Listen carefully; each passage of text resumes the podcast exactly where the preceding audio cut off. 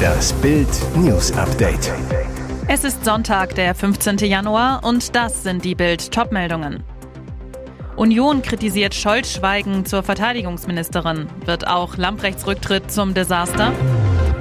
Erste Bilanz der Lützerath-Räumung. Mehr als 70 verletzte Polizisten nach Kohleprotesten.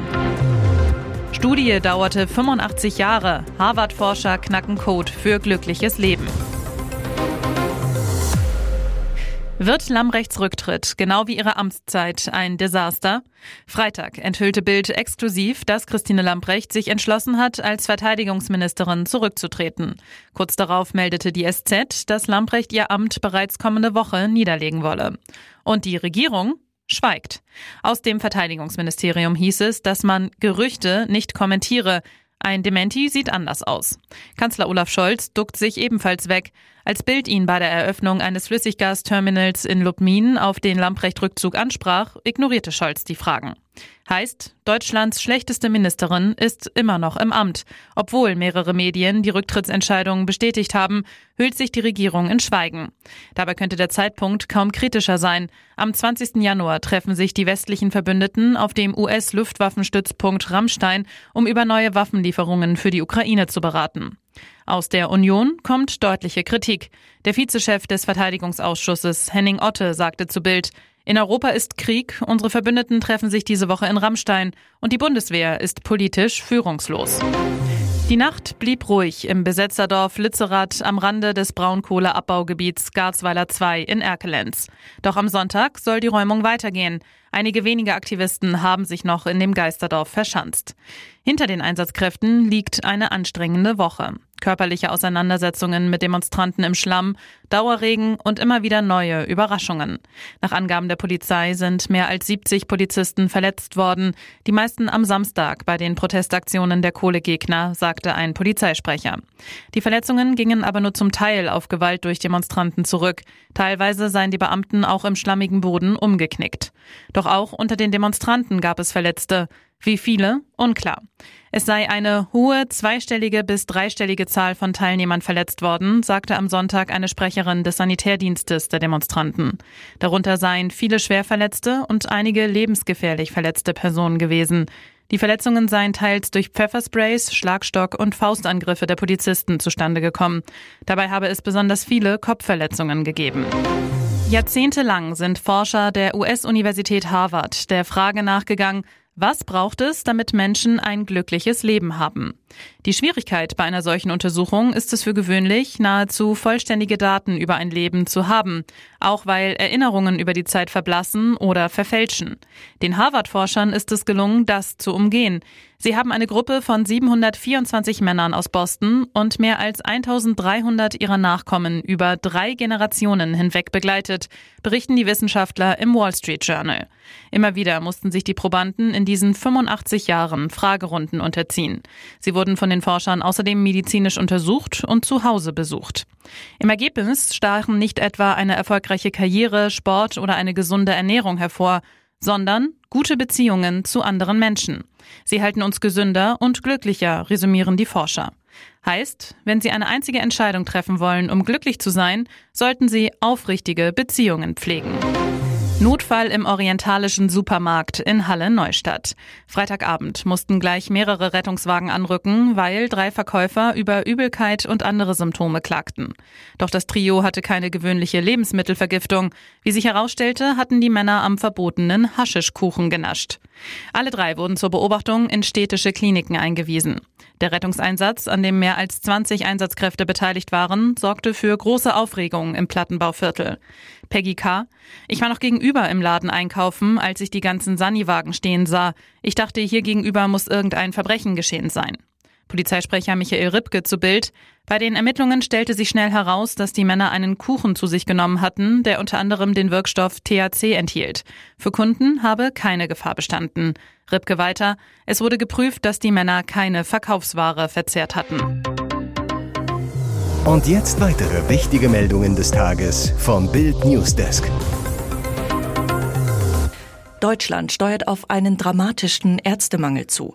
Zu wenige Medizinstudienplätze für die Versorgung der älter werdenden Bevölkerung, zu viele Ärzte in Teilzeit. Der Ärztemangel ist nicht nur ein Problem der Ärztezahl, sondern vor allem ein Verteilungsproblem, sagt Nicola Buhlinger-Göpfert, stellvertretende Vorsitzende des Deutschen Hausärzteverbands zu Bild am Sonntag. Sie mahnt, künftig müssten sich deutlich mehr Studierende dafür entscheiden, die hausärztliche Grundversorgung der Patienten auf dem Land oder in strukturschwachen Regionen zu erbringen. Überspitzt gesagt, wir brauchen den hausärztlichen Rundumversorger im Spreewald und nicht die x-te Orthopädie in Berlin Mitte.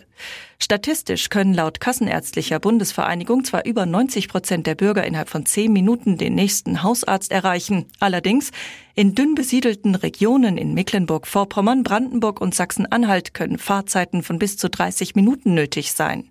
Bei den Hausärzten zeigen sich auch erhebliche Altersunterschiede. So ist in manchen Kreisen in Westfalen, Rheinland-Pfalz oder Bayern bereits jeder dritte Hausarzt über 65 Jahre alt. Wer da in Ruhestand geht, hinterlässt eine Lücke, für die sich nur schwer ein Nachfolger findet. Mehr als 4000 offene Hausarztsitze zählt die KBV. Junge Frau von Tram erfasst, tot. Tragischer Unfall am Alexanderplatz in Berlin Mitte. Eine junge Frau wurde in der Nacht zu Sonntag von einer Tram erfasst, als sie unerlaubt die Gleise überquerte. Sie starb noch am Unfallort. Offenbar entschlossen sich die Frau und ihre Begleiter gegen zwei Uhr morgens, die Tramgleise an der Karl-Liebknecht-Straße am Alexanderplatz in Berlin Mitte zu überqueren, an einer Stelle, die eigentlich für den Fußgängerverkehr durch einen kleinen Zaun gesperrt ist. Die Gruppe von Personen schien die herannahende Tram der Linie M4 nicht zu beachten oder zu bemerken, denn die erfasste die Frau und verletzte sie dabei tödlich. Nach ersten Erkenntnissen leistete eine Besatzung eines Einsatzwagens der Polizei sofort Hilfe.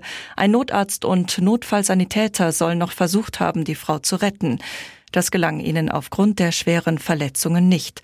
Sie starb noch am Unfallort. Hier ist das Bild News Update. Und das ist heute auch noch hörenswert. Rheinmetall-Chef Armin Papperger über Auf- und Umrüstung. Wir können 2023 keine Leopard-Panzer liefern. Sein Unternehmen profitiert von Putins Angriffskrieg und soll liefern, was die Zeitenwende auslöst. Armin Papperger, Chef von Deutschlands Rüstungskonzern Riesen Rheinmetall. Umsatz 2022 6,4 Milliarden Euro, Tendenz stark steigend. Auf Pappergers Panzersortiment, unter anderem Marder und Leopard, hofft in diesen Wochen besonders die Ukraine. Aber im Interview sagt Papperger, dass eine Lieferung von Leopard 2 Panzern derzeit nicht möglich wäre. Vom Leopard 2 verfügen wir noch über 22 Fahrzeuge, die wir einsatzbereit machen und an die Ukraine liefern könnten. Vom Leopard 1 haben wir noch rund 88 Fahrzeuge. Doch diese Panzer können wir nicht ohne Auftrag instand setzen, da die Kosten bei mehreren hundert Millionen Euro liegen. Das kann Rheinmetall nicht vorfinanzieren.